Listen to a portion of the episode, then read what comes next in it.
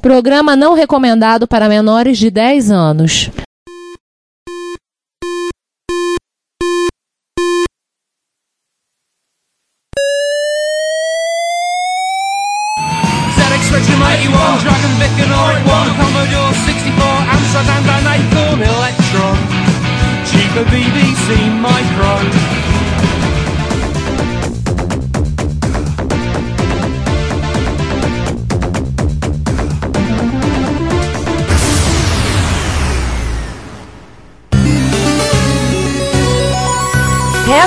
Retrocomputaria, porque velho é o seu PC.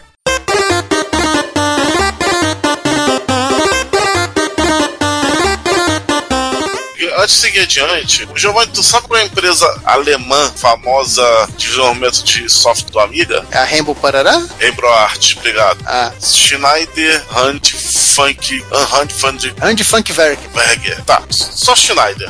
A empresa tem origem na Baviera no ano de 1889, também antiguinha. Pois é. Acho que ela bate junto com a Nintendo aí, né? É, mas ninguém ganha da Siemens até agora. Ninguém ganha da Siemens. Siemens. Quando Felix Schneider funda uma empresa para fabricar ferramentas de carpintaria. É Carpenters.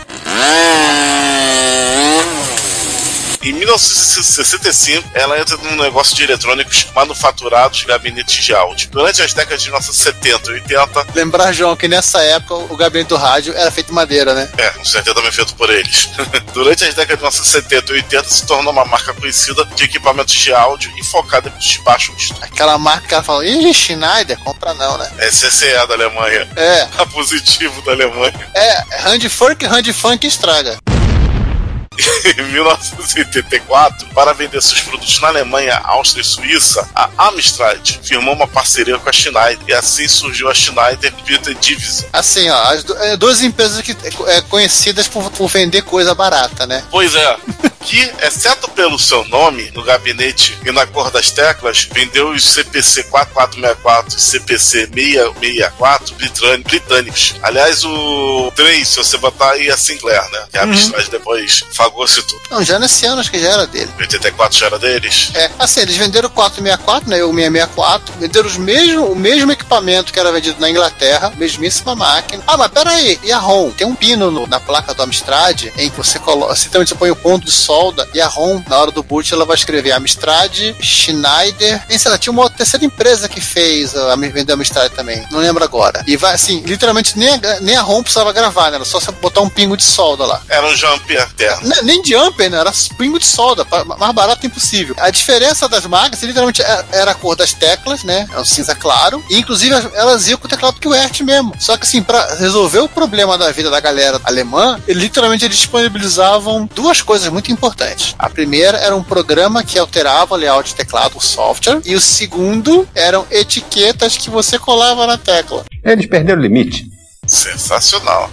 Cara, eu acho que isso é muito Amstrad. Sim, é, com certeza. Isso é muito Amstrad, cara. Isso é muito Amstrad. É pet de hardware. Tipo, bicho, se vira pra, pra você mesmo colar. Gambiarration. Aí o moleque tá passando da, da cola torta, cola errada até. O 6128 dele também assim, segue essa mesma lógica, que é a unidade com drive, né? A única diferença é que eles tiveram que adaptar a placa por conta da- das adequações do equipamento às normas da, de emissão de radiofrequência na Alemanha. Aliás, naquele momento que a gente agora entra, lembrando que isso é em qualquer micro mesmo, depois vamos falar de outros micros da Alemanha que também tinham que ter essas normas alemãs de emissão de RF, que eram normas muito rígidas e que, inclusive, gerou um apelo muito simpático e muito é, querido por todos desse, desse podcast, que é o Tank Panzer, que era o Tereste alemão que eu tive.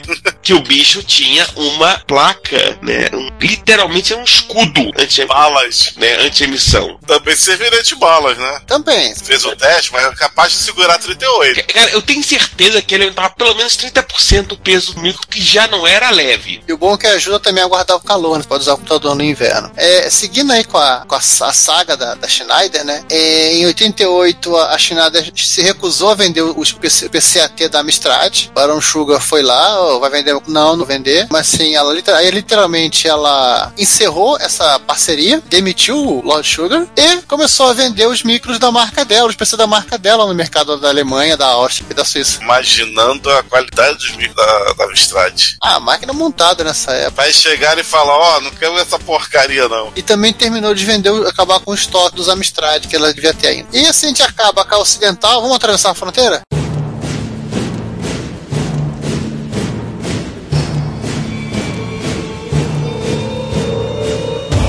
Vamos lá, quer dizer, se deixarem. Deixaram o Elton John entrar, a gente, a gente também entra. Pô, cara, a gente não é tão famoso quanto o Elton John. Cara, só porque o Elton John tem um filme sobre ele, Pois é, Rocketman. Só porque o Elton John tem uma, um Rolls Royce vermelho pra atravessar a fronteira da Berlim Oriental. On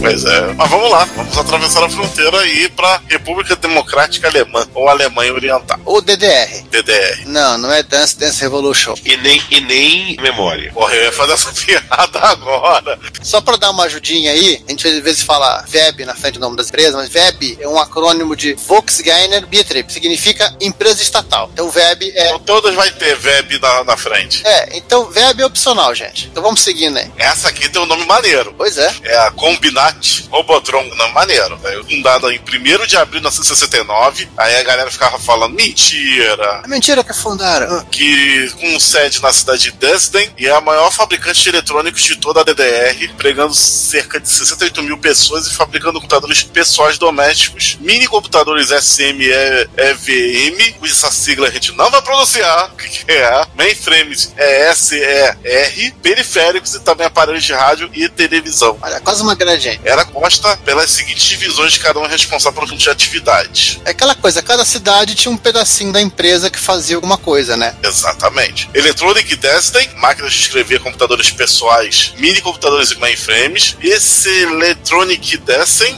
Não, é S, não é B. eu falei BC. Messa Electronic. Messen, esse, falei com C, mas é S. Bem, essa Electronic Dresden, equipamentos de medição e computadores pessoais. Project Dresden, Dresden. departamento de software. Isso aqui, Ushug Machine Rack. Calmax ou Stout. Que são os computadores pessoais e drive disquete. caraca. E Electronic Rois vai dar. Monitores e fontes de alimentação. Electronic Hardenberg, mainframes, televisores portáteis, receptores de rádio. Vertriber, Desven, Berlim e Erfurt, departamento de vendas. Electronic Zella Merlins, terminais de computadores e discos rígidos. Ah, queria o Juan agora aqui. É isso aí, palavrão todo aí que faço a mínima ideia como é que se pronuncia. Ah, mas o nome da cidade você consegue, né? Ah, pra da cidade, sou merda.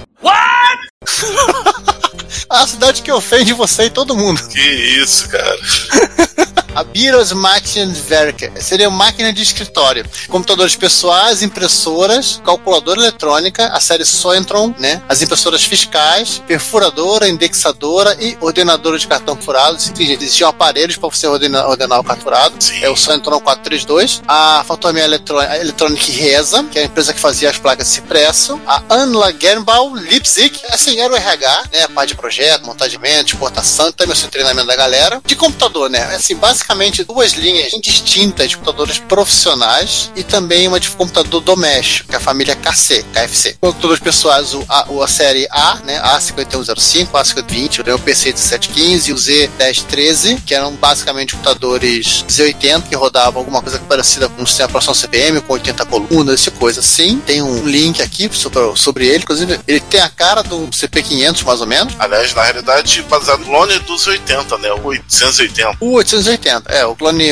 alemão oriental da, dos 80, que era fabricado por eles. Não, não, por eles não, com outro empresa. Então vamos falar dela. A série PC e o Z, não, eles têm mais cara de clone de PC System. Os KC eram os computadores domésticos, né? Era é, estilo all-in-one. Spectrum-like deles. É, tipo, era uma maquininha dos 80 que quebrava o galho pra essa tipo coisa. Mas era uma demanda era tão alta pelos cassetes que eles literalmente não eram nem vendidos para pessoas individuais. Era vendido para escolas, instituições, para empresas. Sim. E tanto que era tão alta que ela. ah, eles também passaram a ser vendidos pela Microelectronic Milhausen, que é uma outra empresa. É, em junho de 90, com a unificação, a Combinat Robotron ela foi desfeita, ou seja, cada divisão, cada uma das empresinhas que tiver aqui em cima, inclusive aquela que é o que xinga você, ela, elas viraram empresas individuais, algumas foram fechadas, ou liquidadas, se eu prefiro o termo correto, e uma grande parte foi comprada pela Siemens Nixdorf, a Siemens brincando de, H- de HP. A- as impressoras da Robotron, elas também eram vendidas na Alemanha Ocidental, só que aí com o nome de Soentron o President. Inclusive, uma colega nossa, né, a Commodore, ela comprava peças da Robotron para fazer as impressoras. Nossa. Entre as curiosidades dos desenvolvimentos dele, eles chegaram a desenvolver uma solução de rede local, né, que era a Robotron Local Area, Area Network, ou, simpaticamente, Rolanet. Você pensar que as coisas não estavam esquisitas, ficaram mais esquisitas aí. Vamos deixar o link da, da referência da, da Rolanet no, pro show notes. Bom dia, boa tarde, boa noite, Brasil, boa noite, Galacta, bom dia, boa tarde, boa noite e tchau. Se você quer enviar um comentário, crítica construtiva, elogio ou colaborar com as erratas deste episódio, não hesite, faça. Você pode falar conosco através do Twitter, no usuário arroba retrocomputaria, pelo e-mail retrocomputaria.gmail.com ou colocando comentários no post desse episódio em www.retrocomputaria.com.br. Lembre-se sempre do que dizemos. Seu comentário é o nosso salário. Muito obrigado e nos vemos no próximo podcast. Então é isso. A, a outra empresa agora, né, a Web Microelectronic Milhausen, ela é bem diferente da, digamos, da empresa de cima, que era uma empresa bem voltada para fabricação de equipamentos, né? A Microelectronic era mais uma empresa de, de componentes. A Microelectronic Milhausen ela foi fundada, ela foi formada em 78 com a cisão de duas empresas, né? A VVB, meu Deus, a Ballerment, Ud Vacuumetic, e formando a Combinat Electronics Ballerment Tetlo. Que assim, caso comum, assim, a VVB ela foi separada em dois grandes blocos. A a Combinat Electronic e a Microelectronic Milhausen. A Combinat Electronic ela passou a fazer toda a parte de componente passivo eletrônico, ou seja, resistor, capacitor, essas coisinhas assim. E a Microelectronic fez a parte ativa, você fazia os TTLs e também fazia os processadores. Ela também era organizada em um monte de divisão, né, que faziam cada um pedacinho coisa, mas nós vamos citar aqui duas delas só. A primeira é a Funkwerk, mais funk, Airfood, que era a parte de administração e também a divisão de circuito integrado NMOS e CMOS da empresa, e a Horrormank Milhausen, né, que fazia os diodos, coisas de baixo consumo, né, diodo Zener, quadrão portátil, e o KC85 da Web Robotron, quer dizer, o KC85 e também o KC Pact. O KC85, assim, literalmente eles pegaram o projeto e literalmente começaram a fazer, fazer outras coisas, a desenvolver o KC85, né, e uma coisa, coisa interessante do, do, do 85 é que eles fizeram o KC85-4, que eu achei num, num link na internet chamando ele de monstro modular.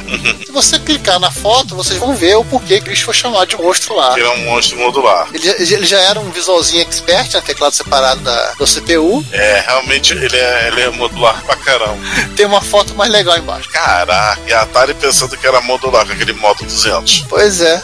Nossa. E para essa máquina interessante, rodava CPM, tem uns joguinhos, coisinhas ali e ali. Ah, ela, ela é interessante sim, veja o que ela fazia, principalmente a versão compact. Não, o compact é outra coisa. Ah, eu, eu parado? É. Que engraçado essa. Aliás, KC é a abreviação de Client Computer. Vou falar uma coisa engraçada pra você. O HUD que eu tô vendo aqui dela rodando, ela tá demais já parecendo com a Amstrad. Qual? Desse modular. Ah, tá falando do KC85. É, já tá muito Amstrad. Então, o KC Compact é um clone de Amstrad. Ele foi lançado em outubro de 39, talvez um dos últimos produtos a. Olá, Ricardo. Olá. É um dos últimos produtos a, a ser fabricado na Alemanha Oriental e literalmente é um clone, creio eu que seja não oficial, do Amstrad CPC. E aliás, vou ser sincero, eu acho ele mais bonito que os Amstrad. Pelo menos o teclado é, cheguei. Não, ele é, ele é menor, né? Tem uma cara mais de, de micro pessoal que um tijolo com tecla. Sim. Ah, Como a gente falando aqui, né, já lembrando, em 90 a Alemanha se, se dividiu novamente, agora a Alemanha 2.0. E vamos falar assim, algumas coisinhas sem soar muito repetitivo. A Commodore, como nós conhecemos, ela também teve uma atuação na Alemanha e ela inaugurou no ano de 1980 na cidade de Braunschweig. Se eu estiver falando, perdão, perdão pelo meu alemão, mas na região da Baixa Saxônia. Nós já matamos o alemão aqui, nosso mais baixo que a Primeira e Segunda Guerra Mundial junto. Então tá, em Braunschweig, na Baixa Saxônia, no ano de 1980, a Commodore inaugurou uma fábrica para produção de equipamentos para o mercado europeu. Aliás, parece que tem uma, cita- uma citação que o nome Commodore se deve à Alemanha, que o, o Tremer estava realmente procurando o nome, e se queria usar alguma palavra militar, né, alguma patente militar para fazer referência, e aí, se alguém citou, ou ele viu, ah, porque ele estava na Alemanha nessa época, um Opel Commodore. Gente do céu.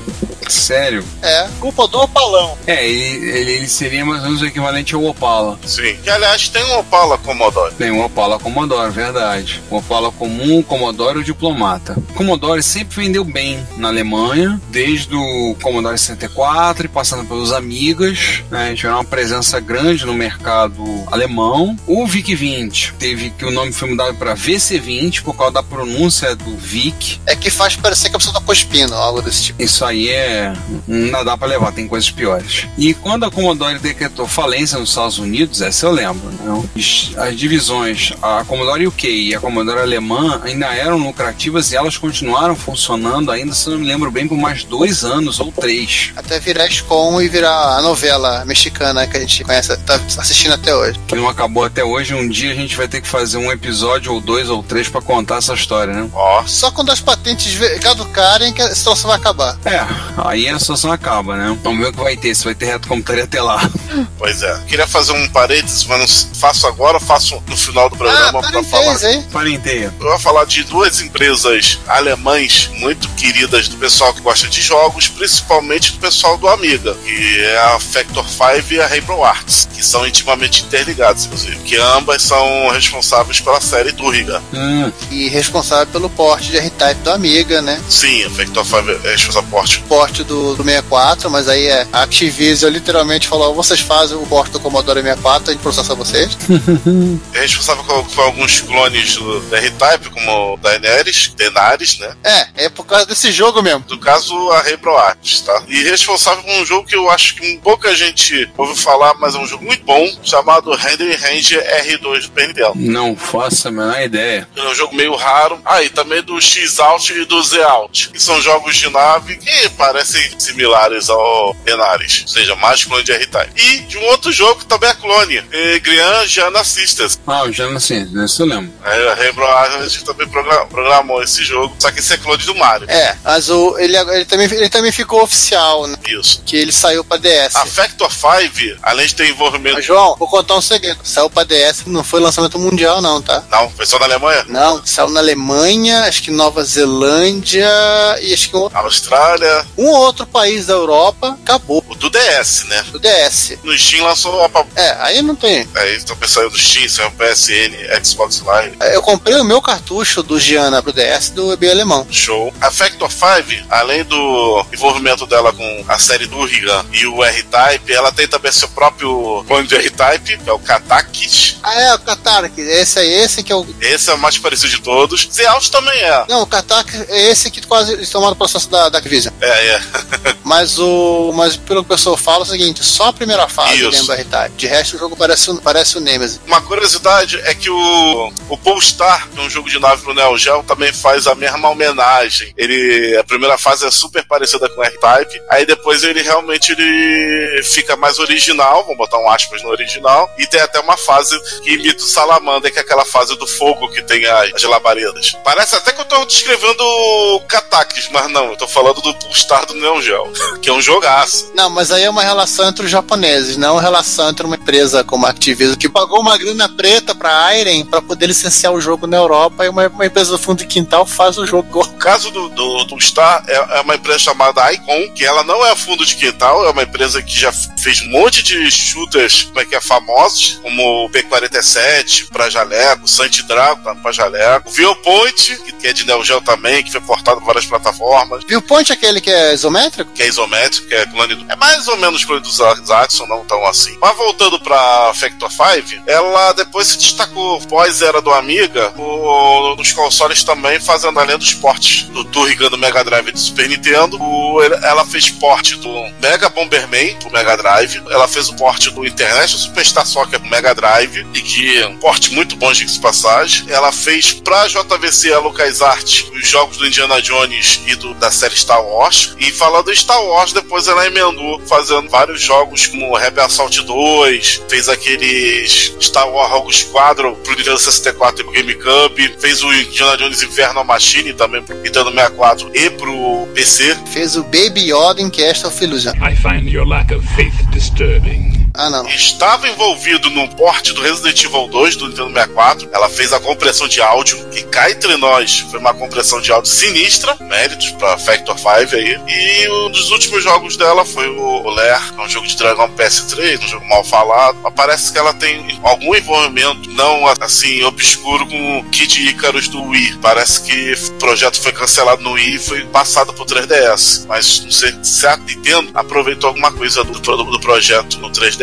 Então o jogo foi cancelado. Uma pena. É uma empresa durou até 2007 a, a Factor 5 e a Rainbow Argent foi até 99. Ela não foi daquelas empresas compradas por um monte de empresa, não. Eu acredito que a Rainbow Argent foi comprada pela Factor 5, que as duas tinham uma relação íntima. Ela tá dizendo aqui que foi merge. Não, mas tá, não, foi Factor 5 não, foi a THQ da, da Alemanha. Hum. Mas eu acho que os funcionários da Rainbow Argent devem ter tudo passado pra Factor 5. Tem muito compositor, aquele cara compositor das músicas do que fez faz- depois fez coisas pra, pra Factor 5.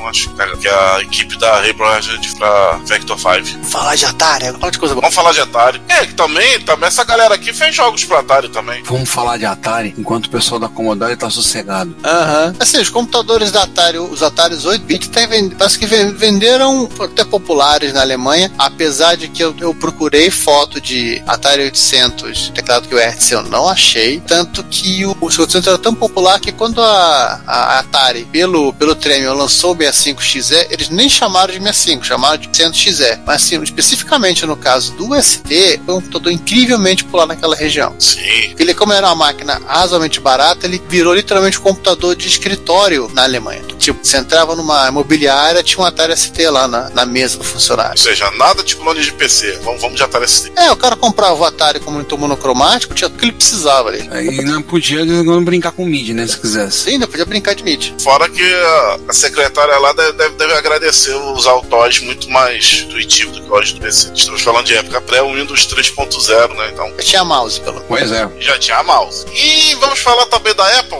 A Apple se fez na Alemanha, o que você, Mais ou menos. você tem mais ou menos? É, clone de Apple II só não fizeram na Antártida porque os pinguins demoraram um pouco, né? Os pinguins estavam mais preocupados nos AMSX. Era isso que eu ia falar. Os pinguins tiveram uma opção melhor. Não, não, eles subiram aquela placa. Aqui, o que aconteceu no resto do mundo não vai acontecer aqui porque o pinguim é educado. Cara, Aí eles botaram lá, aqui não tem maçã, não temos como ter maçãs aqui. Teve clone de Apple II na Alemanha, não teve onde correr. Então tem, inclusive, aí vocês estão vendo, tá passando as letrinhas aí embaixo. As fotos, tem um link com as fotos aí do Base 128, um clone do Apple II, que é um desktop com teclado separado. É uma coisa muito esquisita. Parece um Amiga 1200 do de um PC. Não, parece o teclado de Amiga 1200. e gabinete de Solution 16. É, não, Solution 16 não. Aquele que era maior. O Solution 16 era com tudo integrado com monitor. SP16, se eu não me engano. É, aqueles trozoba da Prológica e com, com aqueles drives do CP500 gigantescos. Então, mas eu olho o teclado desse bicho aqui eu vejo um Amiga 1200. Sim, sim, é verdade. Você falou, parece mesmo. O teclado deve ser gostoso de, de usar, cara. O teclado dele parece ser um bom. João, o teclado dele literalmente tem o tamanho do Amiga 1200. Ah, mas é mesmo. Interessante que ele tem um espaço vago, no- onde seria algumas teclas que tem no 200, tem um espaço vago, dá pra colocar elas ali. Pois é. A única coisa que diferentou na mesma é o layout das setas. Tipo, Agora esse outro clone de Apple II Plus, o tal do Pluto, não é o cachorro do Mickey. Gente do céu, que coisa esquisita. Que é metal. o Pluto, o cachorro do Pateta, ou seja, é o cachorro do cachorro. Assim, não, o Pluto era o cachorro do Mickey, Ah, é o é? cachorro do rato. Mas, gente, que máquina esquisita. Foi cortado um serrote o gabinete pra fazer daquele formato. Gabinete é em metal. Isso aqui não é kit, não, cara. Não, o gabinete é em metal. Não, o problema não é ser metal, o problema é o Ah, formato. o cara meteu na calandra lá só pra fazer a dobra que ele precisava. Porra, parece coisa de kit, cara. O maluco parece que montou no torno, né? Meu- fundo do meu quintal. Exatamente. Ainda pode fritar os ovos em cima do- da, da chapa. E ainda com aqueles drivezinho, parece aqueles drive Tradeco do MSX, safadíssimos. Cara, isso aqui. E, e- e um joystick duvidoso de, de Apple II. Cara, isso aqui é totalmente mande em fundo. Não, não, esses caras não tem cara. Os drivers de Apple, esses aqui são, são os drivers Slim de Apple. Tem cara Eu ser... sei, mas eu tô falando do acabamento, Giovanni. Não, não tô falando assim, não, não tem cara ser conjunto. Esse eu acho que ele é muito popular entre a galera de Apple. Sim, eu tô falando, tô falando do. Eu sei, é tudo quadrado. Não é só quadrado. É feio que dói. Não é só o design que é horroroso. Tu vê que, o aca- tu vê que o acabamento dele, assim, é coisa carregada. Parece que botaram um compensado ali. um- É, Cara, é mais feio que bater na mãe. Te contar. e só foi vendido na Alemanha porque era muito caro o frete. Do tipo, se eu tivesse dois clones de Apple, eu com- comprava o outro rindo. Mesmo que eu passe minha sala toda. É o Basis. É, pelo menos ele parece que foi feito em. de forma industrial, né? Esse aqui parece que foi feito no fundo de quintal, cara. Lá pro É mesmo. Se vocês me permitem, eu queria fazer uma crítica aqui. ao- ao Pode fazer fala- a crítica. Deixa eu terminar a frase. Eu queria fazer uma crítica aqui é ao a rap- última vez que você vai dar ordem aqui, ô babaca. Pedir é diferente da hora. Faz a crítica. Eu queria fazer uma crítica aqui, é o seguinte. Se você quer ouvir esse podcast ou outros episódios a partir do YouTube, nós temos um canal www.youtube.com.retrocomputaria. Lá temos os episódios colocados e temos também playlists separadas para os episódios do Retro Computaria, Retro Hits, Retro Besteiras, Repórter Retro. Eventualmente, alguns vídeos estarão sendo colocados lá. Como vocês sabem, nós somos melhores em áudio do que vídeo, mas vídeos relacionados a eventos de retrocomputação e outros assuntos relacionados estarão disponíveis no nosso canal. Não deixe de assinar. Não deixe de ouvir o Retrocomputaria e pedimos, compartilhe, conversa com seus amigos, apresente o podcast. Obrigado. Não, não, não, não vamos falar de pornô aqui não. Vamos seguir. E quando a gente falou lá em cima de, de Schneider, mas o MSI da Schneider, né? Ricardo, você quer explicar essa- rapidamente essa história pra nós? É, aproveita que você chegou no finalzinho. Cara, a Schneider é uma piada bem humorada, né? Porque hoje em dia é uma empresa que todo mundo já ouviu falar, a PC, fabricante de no breaks, American Power Consumption, pertence a uma empresa chamada Schneider, que todo mundo jura que é alemã, mas a empresa é francesa. Ou seja, a Schneider que produziu MSX, na verdade ela pegou e vendeu em OEM MSX produzidos pela Philips, Que a Philip disse que fez. é, na verdade ela pegou no, no mesmo lugar que a Philips fez, no caso MSX1, então foi bateu na porta da Kyocera, ela fez os fez o MSX para Schneider, francesa, né? Produzia, apesar do nome, era um micro com teclado inclusive Azert. Cara, os caras conseguiram piorar o que, que a outra Schneider fez com a. Sempre é possível piorar. Pelo menos o Schneider, o Schneider francês com o teclado Você não, devia- não tinha etiqueta pra colar uma tecla, né? É, você usa o teclado alienígena e dane-se. Para quem não sabe, para continuar a confusão, a empresa francesa Thompson, que a gente citou lá no episódio falando sobre a França, bota aí alguns episódios atrás, uns bons episódios atrás, uns 20, 30, não vou lembrar de cabeça o número do episódio. E anos também. É, ela comprou a marca Schneider SA, que hoje é Schneider Electronics, e em 2002 a, a Thompson decretou falência e foi adquirida pela estatal chinesa TCL Corporation. Não, não, a Schneider. A Thomson hoje é a bonita Technicolor. Technicolor. Ela é a dona do MP3, ainda, eu acho. Thompson comprou a Technicolor e assumiu o nome. Causa das dívidas. Agora se chama Technicolor SA. A Schneider, que decretou falência, foi comprada pela Schneider Computer, né? Que foi com- e comprada pela TCL, porque a Schneider Electric virou APC. O APC virou Schneider Electric, whatever. A PC que virou Schneider Elétrica, né? Ou seja, que zona. Só pra piorar, o teclado Azert é aquele teclado que você digita shift pra, pra você acessar os números. Sim, Viu como é que é pior do que o, a solução do Amstrad? sempre é possível piorar. Cara, a solução do Amstrad foi a coisa mais Amstrad que a Schneider conseguiu fazer, né? Então, Pois é. é muito Amstrad. Na verdade, ela, ela tem dois problemas, né? O problema é você não carregar o software, esquecer de trocar, de botar as etiquetas na tecla, do teclado virar aqui o vértice. Pior, você botar o teclado, botar o- as etiquetas, e esquecer de carregar o software. Ah, é uma desgraça.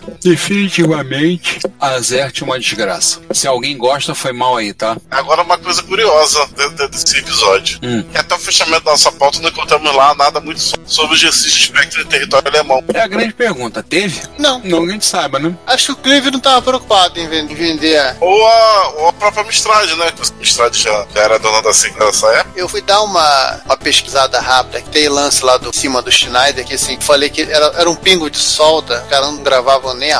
A Amstrad, ela, ela- deixou reservado, deixa eu ver, uma série de, de nomes escondidos na ROM que você setava na hora do boot pra aparecer, né? Então assim, apareceu Amstrad e tinha a AWA, Mitsubishi Electric AWA, era, é, literalmente os Amstrad CPC é, foram vendidos na Austrália como AWA, Schneider, foram, foram, foram os três mais usados, mas ainda tinha assim a Solavox, tá é, disponível lá, a Solavox era inglesa, a Orion Electronic, empresa japonesa, a ISP, que era da onde tá dizendo. A Saisho, também japonesa, Triumph e uma tal de Arnold. Estavam todas disponíveis lá. Mas nunca foram usadas. São jumpers de LK1 a LK3 na placa. Uma outra coisa que eu queria falar sobre software é que o. Vocês já ouviram falar de uma série chamada The, The Settlers? The Settlers. É, que, era, que tinha no PC, no Amiga, no Atari ST. Ah, sim, sim, sim. Série mais de 16 bits. Uma empresa chamada Blue Byte, uma empresa alemã que sede em Düsseldorf, que vai ter sido lá na, em, em Molenheim. Düsseldorf era Alemanha, era Alemanha Oriental.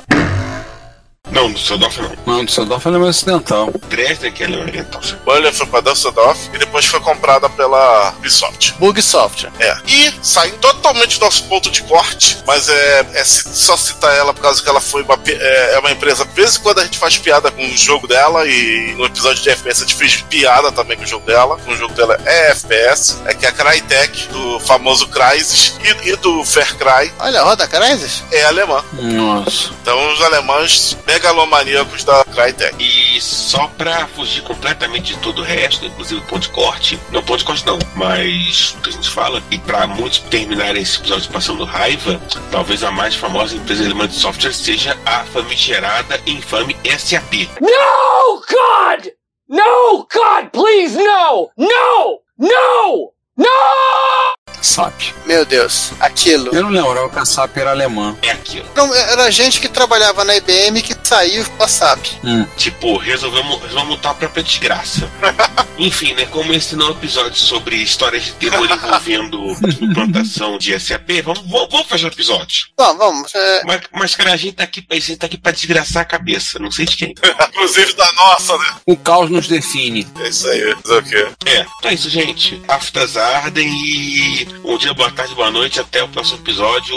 Tem poteto, enfim, tchau. Valeu, gente. Vou lá comer um chucrute. Até mais. Galera, bom dia, boa tarde, boa noite. Eu vou me despedindo aqui e em homenagem a esse programa tomando uma serva alemã. numa garrafa de cristal. Não. Então, gente, até mais. Auf Desenho, Monte e todo o resto. A gente se vê, ó, como sempre, né? Daqui a 15 dias ou semana que vem. E antes que alguém pergunte, o gerador automático pauta está rodando num Schneider francês com teclado Azerte feito na Kyocera. É um Schneider MSX? É, um Schneider MSX. Mas pelo menos é o Azerte, né? Ah, a gente digita e não olha pra pro teclado. Pra que isso, né? Digitar os números. Enfim, o próximo episódio vai demorar. Sim. Digitando os números do shift. Então, gente, até mais. Até. Bom, aqui é o Júlio Neves, nós estamos encerrando aqui o, o Retrocomputaria e eu gostaria de saber uma coisa para finalizar. Foi bom para mim, foi bom para você também?